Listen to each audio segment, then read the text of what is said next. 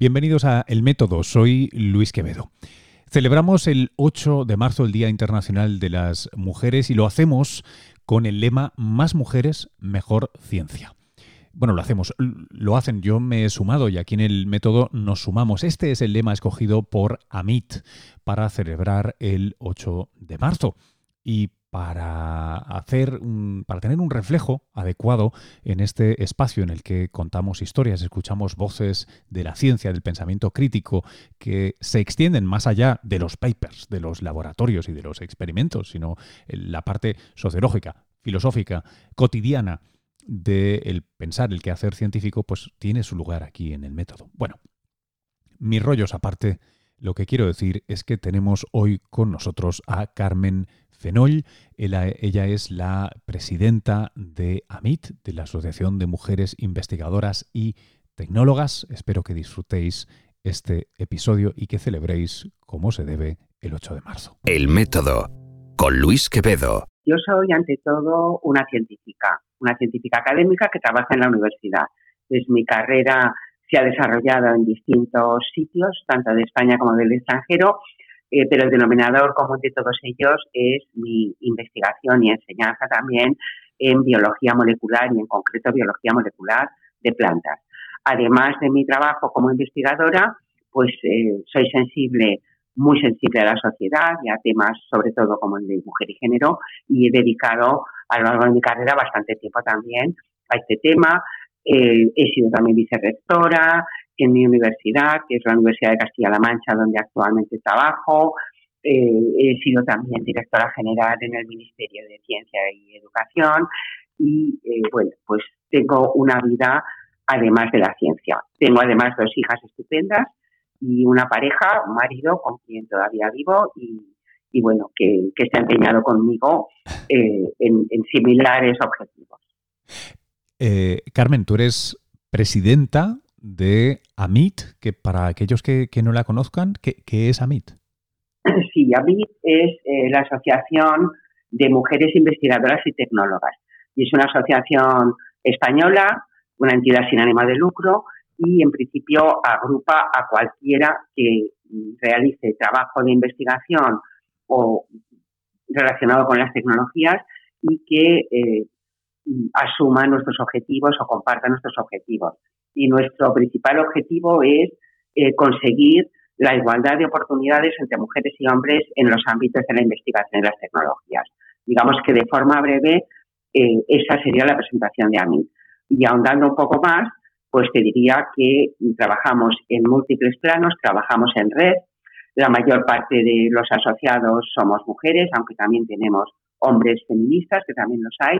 Nos declaramos feministas, creemos en eh, la lucha activa para conseguir nuestros fines y realizamos muchísimas actividades de cara a la sociedad, muchas actividades con niñas en los colegios, en los institutos, en todo tipo de foros en que se hable de este tema eh, y tenemos también una interlocución eh, que cuidamos y mimamos mucho con las autoridades encargadas de modificar la legislación para hacerla cada vez más progresista. Y digamos que me enorgullezco como socia de AMIT el que eh, pues eh, socias nuestras en épocas pasadas hayan contribuido de una manera determinante a las leyes que actualmente tenemos que se, que se aplican a, mujer y ciencia en nuestro país.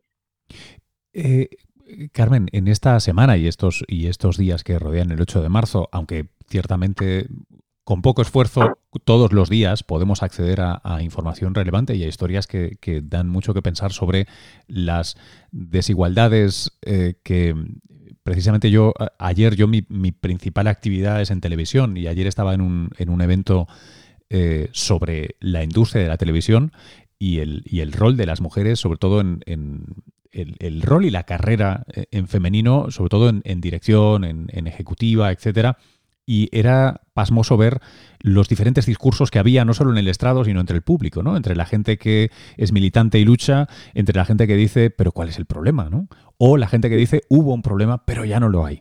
Em, y, me parecía bastante tremendo porque la televisión tiene su, casuística particular, pero a veces la ciencia, eh, yo, yo creo que desde fuera ahora me pongo en, el público general, eh, debe, darse esta, esta mm, incongruencia de, por un lado, claramente todos los referentes siguen siendo muy, muy, muy masculinos cuando no machistas eh, en la cultura popular de, de, la ciencia, aunque se trabaja duramente para cambiarlo, pero por otro lado, también pensaríamos que la ciencia es un lugar pues, pues socialmente muy, muy progresista, muy abierto, muy de resultados, datos, cosas comparables, y aún así eh, no está ni mucho menos exenta de pecado en este sentido, ¿verdad?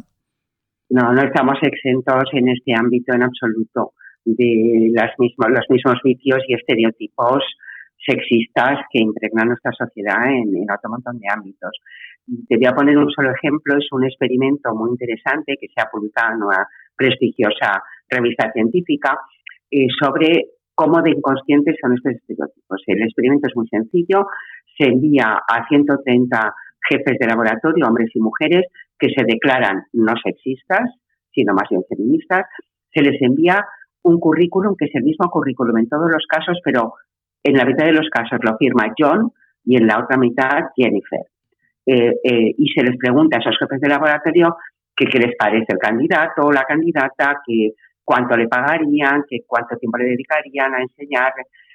Es increíble como con el mismo eh, exacto currículum, las evaluaciones que se hacen son completamente diferentes si se trata de John o de Jennifer. Y aunque en general Jennifer les cae mejor, les parece mejor persona, eh, todos consideran que Jennifer es menos competente y le pagarían bastante menos dinero. Y esto lo hacen científicos, jefes de laboratorio que encima son feministas. Esto solamente se explica porque todos estamos sometidos a una serie de estereotipos sexistas eh, que son inconscientes. Entonces, la única forma de luchar contra estos estereotipos es hacerlos conscientes, saber que existen y, bueno, pues poner un prisma diferente cuando se mira eh, el tema. Es decir, que Mm, hay sesgos inconscientes muy bien establecidos contra la capacidad profesional de las mujeres en ciencia, por supuesto que sí. Por supuesto que sí. Em, perdóname por hacer una pregunta muy, muy básica y, e ignorante. Eh, ¿hay, ¿Hay un cierto consenso de por qué, de las causas concretas en el ámbito de la ciencia? ¿O simplemente y desgraciadamente son las mismas de, todo lo demás. Es decir, es el arquetipo y, algunos de los sanbenitos que se, que se agregan, que se añaden a ese arquetipo femenino, em, el que también aplica en, ciencia. O, hay algo particular de la carrera académica? Yo creo que casi todo lo que se aplica en general se aplica también en el mundo de la ciencia sobre todo mm, cuando nos referimos al liderazgo y a las posiciones que se encuentran en la cima de la carrera. Eh, todo esto es muy parecido. Eh, yo creo que en el caso de la ciencia se añade un elemento adicional y es que la ciencia, el progresar en tu carrera científica es eh, generalmente una empresa colectiva, no depende solo de ti, sino que depende del laboratorio en el que te encuentres, de tus compañeros, de tus colegas y demás. Y es un sistema en el que para progresar, tú, para crecer como persona y ser cada vez mejor científica, eh, tus mentores son fundamentales. Entonces, en el caso de la ciencia, la mayor parte de los mentores, no todos, cada vez hay más mujeres que actuamos como mentoras, pero la mayor parte de los mentores eh, son hombres y estos hombres están sometidos a sesgos inconscientes. Muchas de las mentoras también lo están.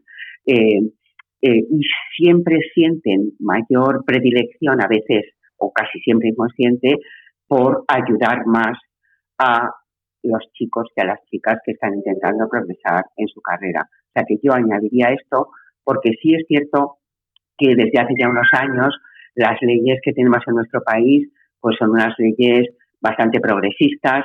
Muchos de los comités que deciden a quién se contrata o a quién se le da dinero para investigar pues son paritarios, etcétera, pero sigue quedando mucho por hacer particularmente en la lucha contra estos sesgos inconscientes. O sea, que en este sentido yo diría que es diferente. Y luego también el progreso en nuestra carrera científica tiene mucho que ver con el estatus que se alcanza. Por ejemplo, tú no puedes ser rector si no eres catedrático. No puedes ser rectora si no eres catedrática. Como hay muchísimas menos catedráticas, hay muchísimas menos rectoras.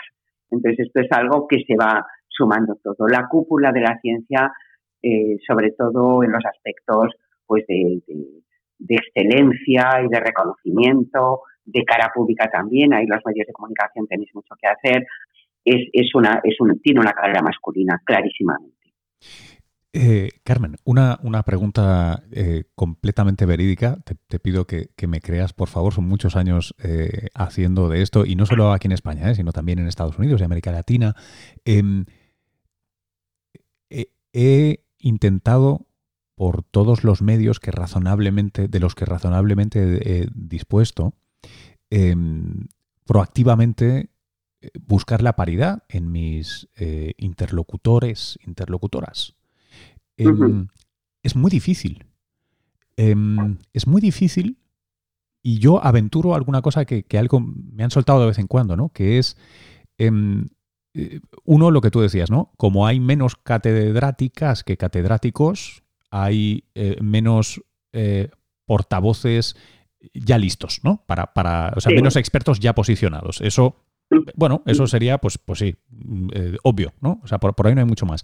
Pero hay una cosa que me, que, me, que me ha irritado mucho en mi carrera, que es, yo he intentado favorecer siempre a la gente que está eh, de junior postdoc, porque para comunicar me gustan más, porque son más frescos, porque se mojan más, porque tienen menos que conservar, ¿no? Menos, menos que proteger.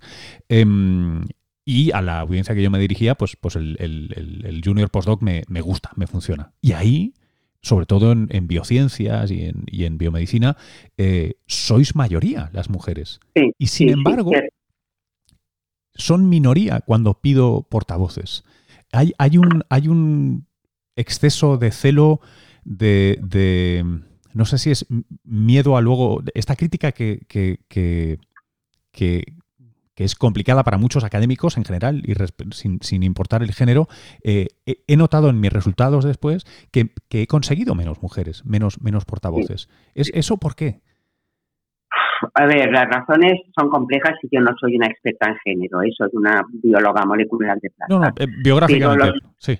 Pero biográficamente, y bueno, pues por la experiencia que yo he tenido, eh, muchas mujeres sentimos lo que se llama el síndrome de la impostora si tú te encuentras en un ambiente en el que los que brillan, los eh, eh, excelentes, los, son casi siempre hombres. Entonces tú sientes que, vale, estás ahí, eres postdoc, tienes una beca prestigiosa, pero seguro que ha sido por casualidad que te la han dado, o seguro que te la han dado porque eres trabajadora, no porque seas brillante. Entonces eso, esa, esa percepción eh, nace del hecho de que los estereotipos existen y que las feministas tampoco nos podemos escapar a ellos. Eh, y hace a las mujeres, sobre todo a las mujeres más jóvenes, sentirse, mm, no sé si decir inseguras o eh, sienten que no son las personas idóneas para hacer esa divulgación. Mientras que cuando tú le pides a un hombre que hable, a un científico, que hable de un tema, aunque no sea su campo, eh, te va a decir que sí, casi siempre, muchos te van a decir que sí. Las mujeres, si no han de hablar de su parcela de mayor especialización, muchas veces no se creen capacitadas. Entonces, esto es ciertamente un problema y esto mm, no se combate fácilmente, pero se combate y se combate desde la base, desde las niñas, desde las jóvenes, eh, poniendo ejemplos. Eh, en fin, nosotras en AMI tenemos dos iniciativas para solventar este problema. Una es eh, la creación de una base de datos de científicas, dirigida muy sencillita, muy fácil de buscar, dirigida precisamente a los profesionales de los medios de comunicación. Y son mujeres, son científicas, la mayoría son de AMI, pero otras ni siquiera son socias nuestras, eh, que están dispuestas a hablar de su tema. Entonces, es muy fácil, solo tenéis que ir a nuestra página, buscar eh, por temas y encontráis a mujeres que en principio van a estar dispuestas a hablar. Esa es una de las cosas que hacemos. Y la otra cosa que hacemos es dar visibilidad a las mujeres divulgadoras de ciencia. Tenemos una, una, una sección en el país materia que se llama Nosotras Respondemos y que es un consultorio científico. Los lectores envían preguntas. ¿Por qué existen los agujeros negros? ¿Nos va a matar a todos el coronavirus? Cada uno la pregunta que desee. Eh, y nuestra eh, directora de comunicación, que es la periodista científica Victoria Vera, eh, Victoria Toro, selecciona esas preguntas y busca una socia de AMI capacitada para responderla y escribe el artículo. Entonces, bueno, hay cosas que se pueden hacer, sí. Sigue, seguimos teniendo que hacer algo más para que las jóvenes se atrevan a hablar de lo suyo y de lo mm, que las rodea, pues también lo tenemos que hacer. Y yo aplaudo a aquellos eh, divulgadores científicos como tú, periodistas científicos, que sí sois conscientes de este hecho y buscáis voces de mujeres, porque hacen falta voces de mujeres también. Eh, ah, bueno, eh, no solo hacen falta desde un punto de vista práctico y ético, sino que es que son mejores historias porque tengo más brochas, más colores con los que pintar. es, pues es, es, distinto, es refrescante, es interesante. Eh, luego hay muchísimas historias que son particularmente bien o mejor contadas por mujeres que, a mí me han fascinado. Eh, desde las cosas que podrían ser más, más arquetípicas, más de género, eh, desde la lactancia a temas de embarazo, a temas, a luego sacar, por favor, esa voz de ahí y, efectivamente, si hablamos de agujeros negros, ¿por qué tengo que hablar con un tipo? Pero sí que es cierto que hay una inercia eh, y de la misma manera que hay muchas asociaciones, grupos que de manera formal o informal em, estáis poniendo mucha energía en generar esas, esas redes, eh, esas cadenas de mentoría, etcétera, en la parte pública de medios, eh, a, los profesionales nos faltan referentes, porque tú sabes que si preguntamos en Twitter quién divulga, pues te va a salir, bueno, de Punset para arriba, ¿no? Eh, sí, sí. Señores. Es así. A ver, yo fíjate, creo que la actividad divulgativa tiene mucho que ver también eh, con tu deseo de comunicar tu forma de ver el mundo. Entonces, eh, yo creo que ese deseo de comunicar tu forma de ver el mundo está más enraizado en muchos hombres porque, porque muchas mujeres creen que su forma de ver el mundo no tiene nada especial, tampoco va a aportar tanto, cosa que es completamente falsa, como tú has dicho. Creo que porque todos y todas aportamos muchísimo, pero es lo que la gente cree. Y fíjate, yo creo que en muchos temas transversales, que no son, no tienen que ver directamente con mujer y ciencia ni con ningún aspecto femenino de, de la vida de la ciencia, las mujeres tenemos otra perspectiva. Lo que se llama perspectiva de género en investigación, lo que quiere decir es que en ingeniería cuando se diseñan los cinturones de seguridad de los coches, no se hagan siempre con maniquís masculinos. Se usan mujeres que pensamos diferente, que tenemos un cuerpo distinto, que podemos estar embarazadas, etcétera. Lo mismo a la hora de eh, diseñar los edificios y su climatización. En biomedicina, ya ni te cuento, es muy reciente la exigencia de la mayor parte de las agencias de financiación para que si haces un ensayo clínico eh, de cualquier fármaco para el corazón o para lo que sea, tengas una representación de mujeres y de hombres, porque no responden igual los cuerpos de la misma manera. Eh, eh, eso desde Historia de la Ciencia es, es fascinante, la cantidad de ciencia que se da por neutra cuando en realidad está aprobada en hombres. Eh, en hombres blancos, generalmente, además. Sí, sí, sí, bueno, sí, sí, anglosajón y muchos estudiantes universitarios y, en fin, bueno, tenemos el, el, el, bias este enorme de, esta sinécdoque enorme de la academia norteamericana, ¿no? De, yo soy el universo. Eso, eso, es, eso es muy tremendo. Eh, eh, quería, quería preguntarte, porque una, de las cosas que me ha llamado la atención en, en, en vuestra web, que aunque enlazaré, aprovecho para decir que es amit-es.org, es que tenéis unos objetivos inmediatos, como que están arriba de todo, son más importantes, son más urgentes. Y me gustaría eh, pasar por ellos para, que me contaras la, idoneidad, la necesidad de estos objetivos. Son creación de, red de nodos, la aplicación de, la normativa, reclamar datos y los seminarios y, coloquios. Em, acompáñanos, cuéntanos por qué estos cuatro. Eh, bien. Mm, eh, la creación de redes para nosotras es fundamental. No nos gusta trabajar en solitario, creemos que es mucho más eficaz hacerlo en red, eh, porque la experiencia que no tiene una la tiene otra y nos ayudamos mutuamente. Tengo que decir que es muy común oír por ahí a, eh, pues a, mujeres también diciendo, ah, es que las mujeres son muy malas con las mujeres. Eh, a mí me han tratado mejor los hombres y tal. Eso es completamente falso. En AMIT nos queremos mucho, nos arreglamos, nos ayudamos, y nos pasamos la información y todo tipo de recursos eh, de la manera más, eh, más libre que te puedas imaginar y menos egoísta que te puedas imaginar. Entonces, para nosotros trabajar en red es fundamental eh, y además la unión hace la fuerza. Esto es completamente cierto. La unión hace la fuerza y si hay un colectivo de mujeres médicas que quieren protestar porque en sus hospitales eh, hay tal rasgo sexista y como tales mujeres de ese hospital no lo pueden hacer sin eh, someterse a la, a la luz pública, nosotras desde AMIT sí que lo podemos hacer desde un ámbito mayor. O sea que este trabajo en red a nosotros, eh, a nosotras nos parece muy, muy, muy importante, ¿no? Reclamar datos es esencial. Somos científicas y nosotras no nos basamos en percepciones, en opiniones, en preferencias, en creencias morales, éticas o políticas, sino que nos basamos en los datos. Entonces, tener datos desagregados por sexo absolutamente a todos los niveles de la investigación y de la, y de la universidad, creemos que es la base de todo. Entonces, a partir de estos datos, tú luego ya puedes investigar cuáles son las causas que los generan. O sea, que tener datos es eh, lo primero, hacer un problema visible, porque si no están los datos, el problema, como tú me comentabas antes en tu ejemplo de la televisión, el problema parece que no existe. Ah, no, ya llegan tantas mujeres como hombres, o ya pronto lo alcanzaremos. Pues los datos son muy tozudos y dicen que no, porque desde los años 80 en que se hicieron los, en que se obtuvieron los primeros datos de catedráticas, en que había un 8% de catedráticas, a hoy, tantísimo tiempo después, en que eh, lo que tenemos es un 25% de catedráticas, ¿cuántos años han pasado? ¿Cuántos tenemos que esperar para que haya paridad?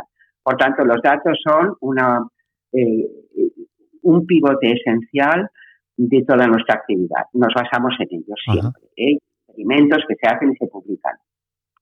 Aplicación de la normativa. Te comentaba antes que la legislación que tenemos es bastante progresista, todavía se pueden hacer más cosas, estamos ahí debatiéndonos en algunas medidas de acción positiva, eh, pues que se puede, no se puede, si son anticonstitucionales, en fin, todo eso hay que discutirlo y yo creo que se puede todavía hacer más. Pero hay bastante hecho, hay suficiente hecho si se cumpliese, pero es que no se cumple. No se cumple y existen universidades que todavía no tienen un plan de igualdad eh, y siguen existiendo sesgos en tribunales, en direcciones de tesis, etcétera. Entonces queremos que la normativa se aplique. Eh, y bueno, pues actuamos un poco de pepito brillo, no en todo, porque no llegamos a todo, somos todas aficionadas, tenemos otro trabajo que cumplir, eh, pero estamos vigilantes, procuramos estar vigilantes y denunciar eh, normalmente a la institución concreta que está incumpliendo la normativa o si es necesario a los medios públicos de comunicación eh, pues las desigualdades o los incumplimientos que observamos. Hay que cumplir la ley, eso es muy importante, hay que cumplir la ley. Luego, seminarios y coloquios, pues porque hablando se entiende la gente. Hablamos para todo tipo de audiencias, desde audiencias muy especializadas dentro del mundo científico, el mundo de, la universidad, o incluso altos niveles, el mundo pues de las de rectoras, o eh, hasta mm, a las niñas de primaria. Tenemos iniciativas de una ingeniera en cada cole, eh, hacemos muchísimas cosas en las jornadas del, 11 de febrero, el Día de la, de la Niña y la Mujer y la Ciencia, eh, porque hablando se entiende la gente y además recibes un feedback, una retroalimentación de, tu audiencia, que es muy interesante, como dices tú. Es muy interesante ir a un instituto a hablar en el 11F, eh, que solo pregunten o interpelan los chicos, que las chicas estén todas calladas, esto no pasa en todos los colegios, por supuesto, pero en algunos nos ha pasado, eh, y que se esperen las chicas a, la, finalización del seminario para acercarse a ti y en persona decirte, no estamos nada de acuerdo con lo que dicen nuestros compañeros, sí que hay sexismo, hay sexismo en las aulas, etcétera. Entonces, bueno, esta actividad, eh, digamos, de realizar seminarios, coloquios, charlas, cursos y demás, nos sirve para extender eh, nuestro mensaje, los datos que tenemos y lo que creemos que, hay que hacer, eh, y también para recoger la realidad, porque en las universidades y en los centros de investigación vivimos, no te voy a decir en un gueto, pero eh, bueno, pues no es lo mismo. Allí retiradas. ¿no? de un pequeño pueblo. claro. En, quiero hacerte dos, preguntas eh, más y, te libero, no, no, te robaré más tiempo, pero si hay dos cosas que, esto ya es muy personal, ¿eh? que a mí, a mí me, me, eh, como la cabeza mucho con, estas cosas. Em, una, una la acabas de mencionar tú, que es la, progresividad. de, de, hecho, los dos conceptos van por el mismo lado, ¿no? Y otro es qué lugar pueden, deben, podemos, debemos jugar los hombres. Yo pasé un tiempo en academia y luego me salí, pero vamos, vivo alrededor, estoy casado con una académica, eh, tengo una hija que, que por contraste al, resto de la gente que me rodea, eh, piensa que su madre es científica y no su padre, que es lo cierto, cuando, cuando normalmente no, no, pero es que es lo cierto, cuando normalmente la gente asume que yo soy el científico porque aparezco en los medios hablando de cosas de, ciencia, que tengo mis estudios, y pero eh, en fin, hay, un contraste que genera no, pocas rencillas eh, bien humoradas en casa eh, sobre ¿quién narices ha dicho que tú seas científico? ¿no? que, eso, que eso está muy bien simplemente porque tengo el perfil público versus quien se lo ha currado de verdad. Pero hay una cosa ahí detrás que me, que me descoloca siempre, porque me desorienta. Uno es, ¿Qué debo hacer yo? ¿Qué debemos hacer nosotros, que somos hombres y que damos el cante todavía? Ayer, en esta sesión que te mencionaba, todavía daba el cante un señor allí en medio. Eh, no, no mal, ¿eh? pero vamos, que, somos minoría o que tenemos un, punto de vista distinto, que hablamos un montón. Yo me, alucinó la cantidad de tipos que cogían el micrófono para decir cosas más o menos insensibles. Eh, en un evento sobre mujeres. o sea, yo salí loco de, aquello porque no entendía. De hecho, yo, yo me reprimo, porque yo digo a veces, probablemente, y perdóname que hable así, no tengo ni puta idea, yo vengo aquí a escuchar. Y luego ya, si medito mucho, pues ya me acercaré y preguntaré, pero la verdad es que no tengo ni idea. Em, pues mira, esto, esto último que comentas me parece interesantísimo. Eh, de hecho, hay eh, ahora mismo una iniciativa que se está empezando a implantar en las aulas universitarias y también, y también en los colegios eh, por parte de profesoras y profesores feministas que son conscientes de esto que tú me dices, que abren un turno de preguntas primero para chicas. ¿Hay, ¿Hay alguna chica o alguna mujer que quiera decir algo?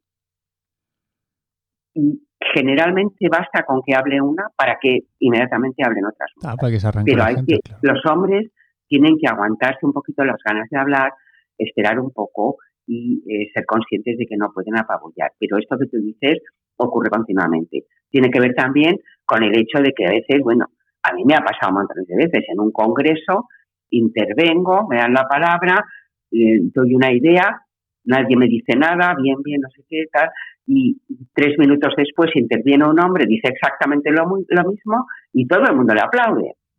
Es que esto también pasa. ¿eh? y eso, bueno, pues llega un momento, claro, que dice, pues no intervengo, o sea, paso de todo. Eh, de alguna manera se desiste, ¿no? esto yo creo que tiene que ver, tiene bastante que ver eh, con lo que te comentaba del síndrome de la impostora. Es, es agotador tener que estar continuamente en la brecha, continuamente pues explicando todo, haciendo ver, quedando bien, eh, es, emocionalmente es agotador y eso excluye muy eficazmente a las mujeres de todo, desde hacer preguntas en clase hasta, hasta cualquier otra cosa. ¿Qué podéis hacer los hombres? Pues lo que, no sé, yo creo que tenéis que ser conscientes, lo primero, de que existen unos datos que no se pueden callar y que cada uno los interprete como quiere. Es decir, eso de decir que no existe el problema es eh, pura ignorancia, el problema existe los datos están ahí. Eh, y luego, eh, particularmente los hombres, yo creo que si están en colectivos o en reuniones en que hay también mujeres, tienen que tener, eh, pues sí, un poco de, tienen que ser conscientes de que a ellas les va a costar más intervenir. y los moderadores tienen mucho que hacer en esto, diciendo a quien en la audiencia, muchas veces si miras directamente a una persona que sabes que ha estado siguiendo la charla o tal, la miras a los ojos, la animas de alguna manera que intervenga. O sea, que aquí hay que realizar todavía un trabajo activo para, activo para conseguir esto.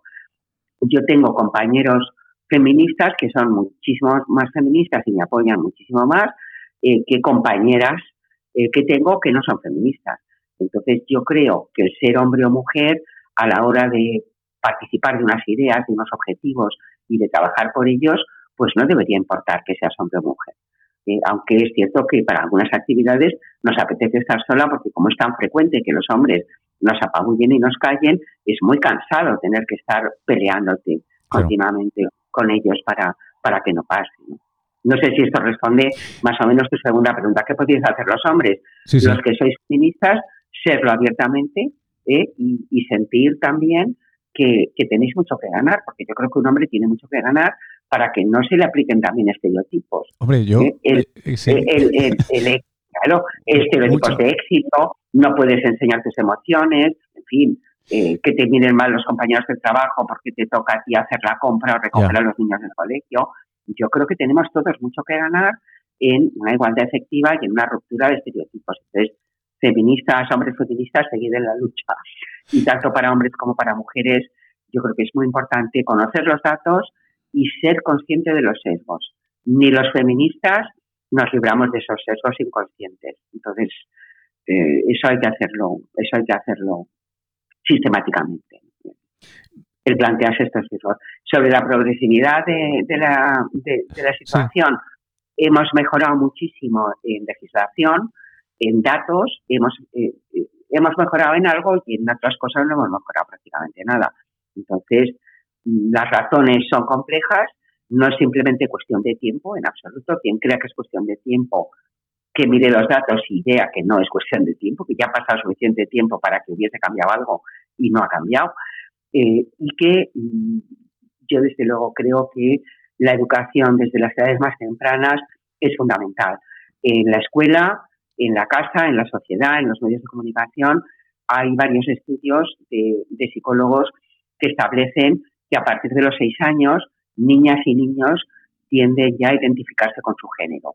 Y una vez que te identificas con tu género, si eres niña, pues ya sabes que seguramente se te van a dar todas las matemáticas, seguramente ingeniera no podrá ser nunca, seguramente, etcétera, etcétera. Mientras que los chicos, pues, hacen eh, la imagen especular. Entonces, eh, actuar muy temprano en todos los ámbitos de la educación para las nuevas generaciones y para las que ya somos más ayudas y la gente joven que esté intentando progresar, luchar en red y eh, luchar en el plano legislativo, desde luego, y yo creo que hay que abandonar la idea de que las cuotas son malas. Hay muchas, no sé si muchas, algunas mujeres, colegas mías, tienen el síndrome que llamamos de la abeja reina. Y es que han llegado allí, han llegado muy alto y tampoco les apetece que haya muchas más mujeres allí. Yo creo que eso es una visión completamente errónea que yo desde luego no comparto y, creo que eh, eh, la acción positiva es muy importante. Si en un colectivo cualquiera eh, tú tienes menos del 30% de un determinado tipo de persona, ese 30% se siente discriminada y no se atreve a hacer nada ahí. Si ese, esa minoría desfavorecida pueden ser mujeres, minorías raciales o religiosas, las que sean. Entonces es muy importante que se apliquen los sistemas de cuotas para que haya suficientes mujeres. Y una vez que haya suficientes mujeres, bueno, pues entonces ya veremos. Además, yo siempre digo que cualquiera que haya organizado comités de cualquier tipo eh, ha usado cuotas. Usas cuotas de disciplina científica. Seguro que tú usas también cuotas al elegir los temas de los que tratas. Bueno, pues llevo mucho tiempo hablando de física, ahora vamos a hablar de biología. Pues claro que se usan cuotas. Quien crea que está en un comité solo por su currículum o sus méritos, eh, pues es bastante ignorante, no sabe cómo se hacen las cosas. Todos estamos en, en los sitios por cuotas. También necesitamos la valía, pero las cuotas funcionan. Y hay, una frase que me gusta mucho, que he olvidado quién la dijo, eh, que es la siguiente. Conseguiremos la auténtica igualdad cuando haya tantas mujeres mediocres en puestos de importancia como hombres mediocres hay hoy. Y eso es una realidad, es así. ¿no? sí, sí, sí, sí, sí, O, sea, tampoco con, el, buen humor y el chiste, porque entiendo que no. Claro, por supuesto, no mediocres, mediocres o no, no excelentes. Yo creo que algo que se suele hacer también desde los medios de comunicación y desde las asociaciones como a mí también, le damos muchísimo eco a las mujeres excepcionales. Y eso está bien, porque está bien tener esos modelos excepcionales, pero hay que dar también el mensaje a las jóvenes y a la sociedad en general de que hay muchísimas científicas normales, igual que muchísimos científicos normales, que tenemos hijos, que hacemos otras cosas, que nos divertimos, que no sé, que tocamos, que tocamos rock, yo qué sé, que somos gente completamente normal y se puede ser científica excelente y científica normal y las normales también hacemos falta, igual que ocurre en los genes. Sí, esa es, esa es, una, esa es una cosa que siempre me, ha fascinado, la obsesión por la eh, supuesta excelencia y los, y los roles eh, superlativos, ¿no?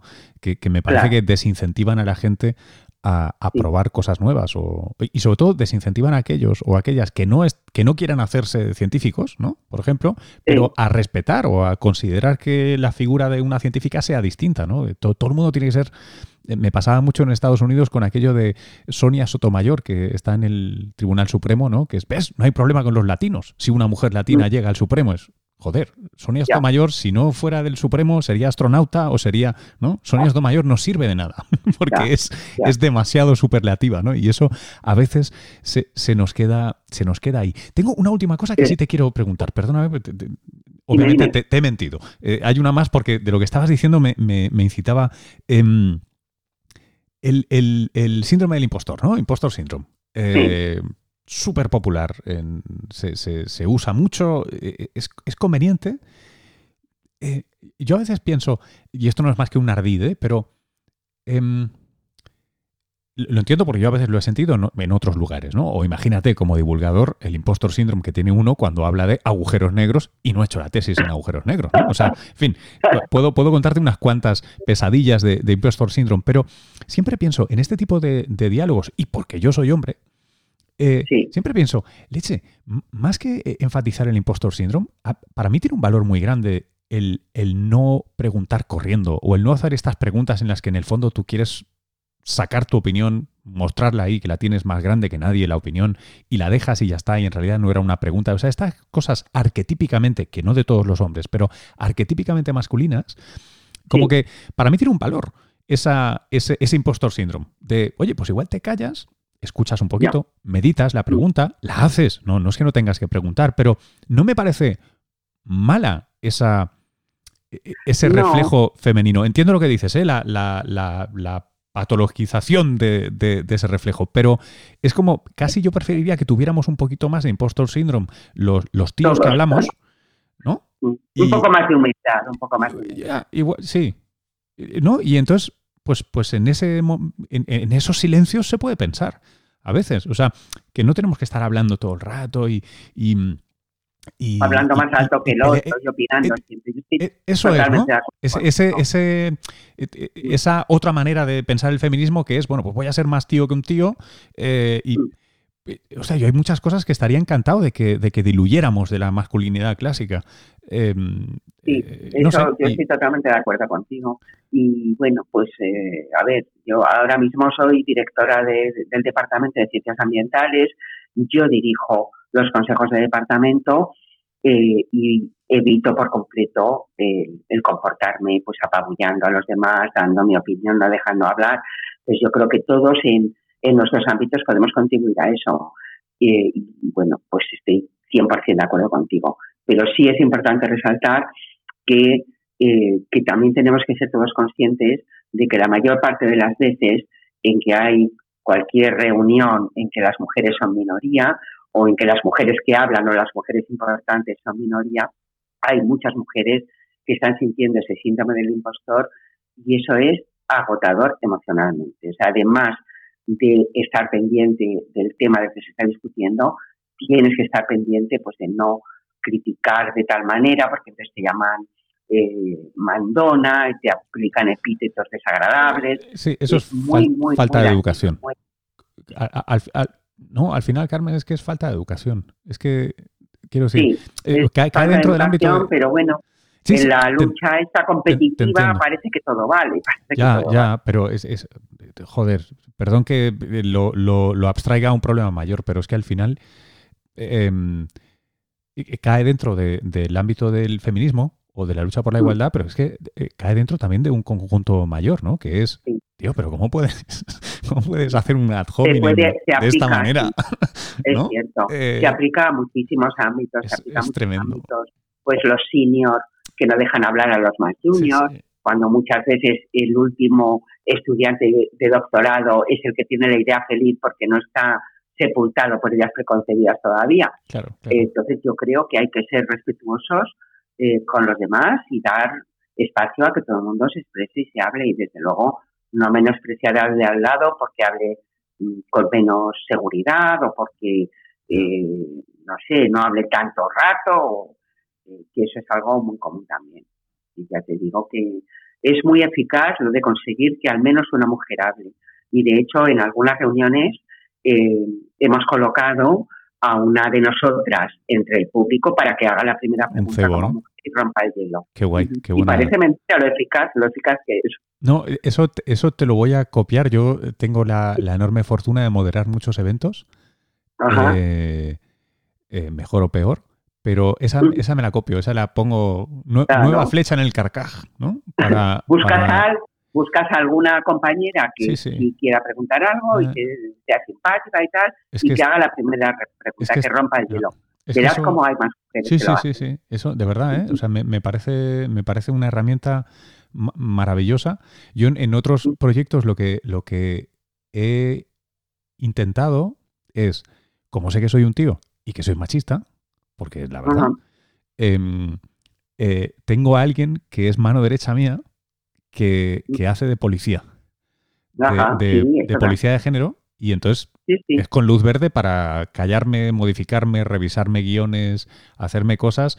Eh, menuda responsabilidad también, ¿no? Pobre, pero, pero la verdad es que he tenido la fortuna de dos personas ven más Sí, ¿no? A mí me parece, a ver, yo tengo que hacer esa reflexión también.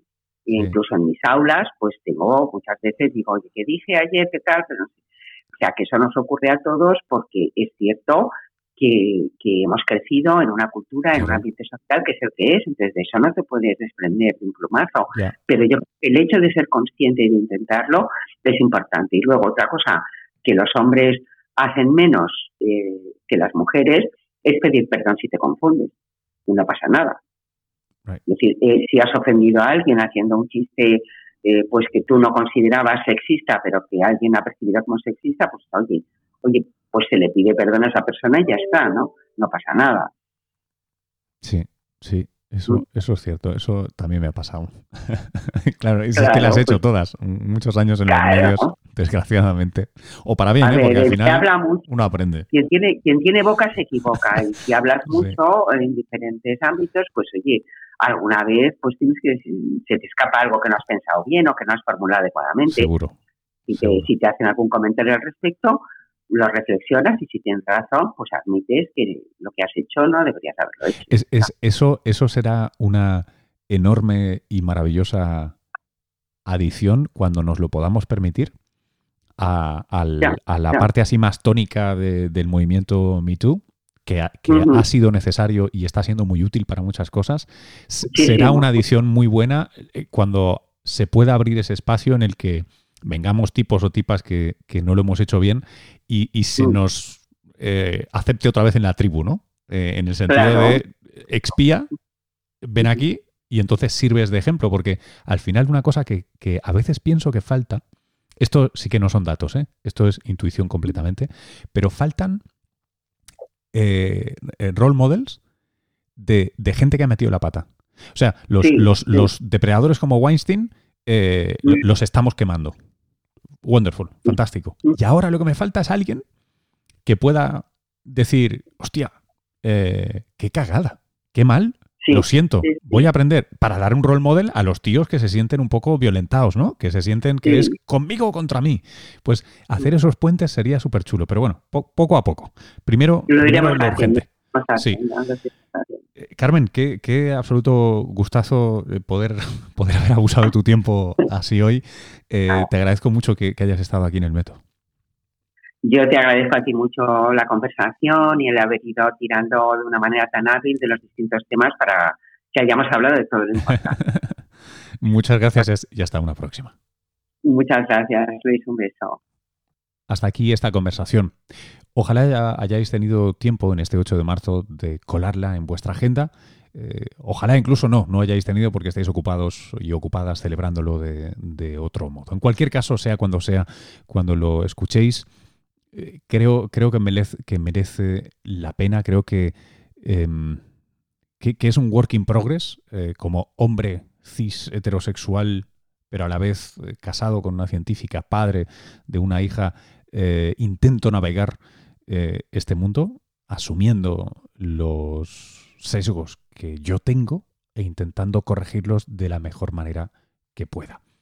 Aprovecho para eh, deciros, si no lo digo abiertamente por ahí, en redes, que agradezco mucho todas las correcciones, los comentarios que se me hacen.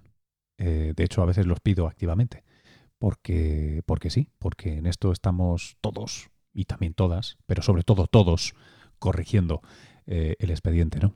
Bueno, feliz 8 de marzo, feliz vida podcast. Nos escuchamos en un siguiente episodio de El Método. Hasta luego.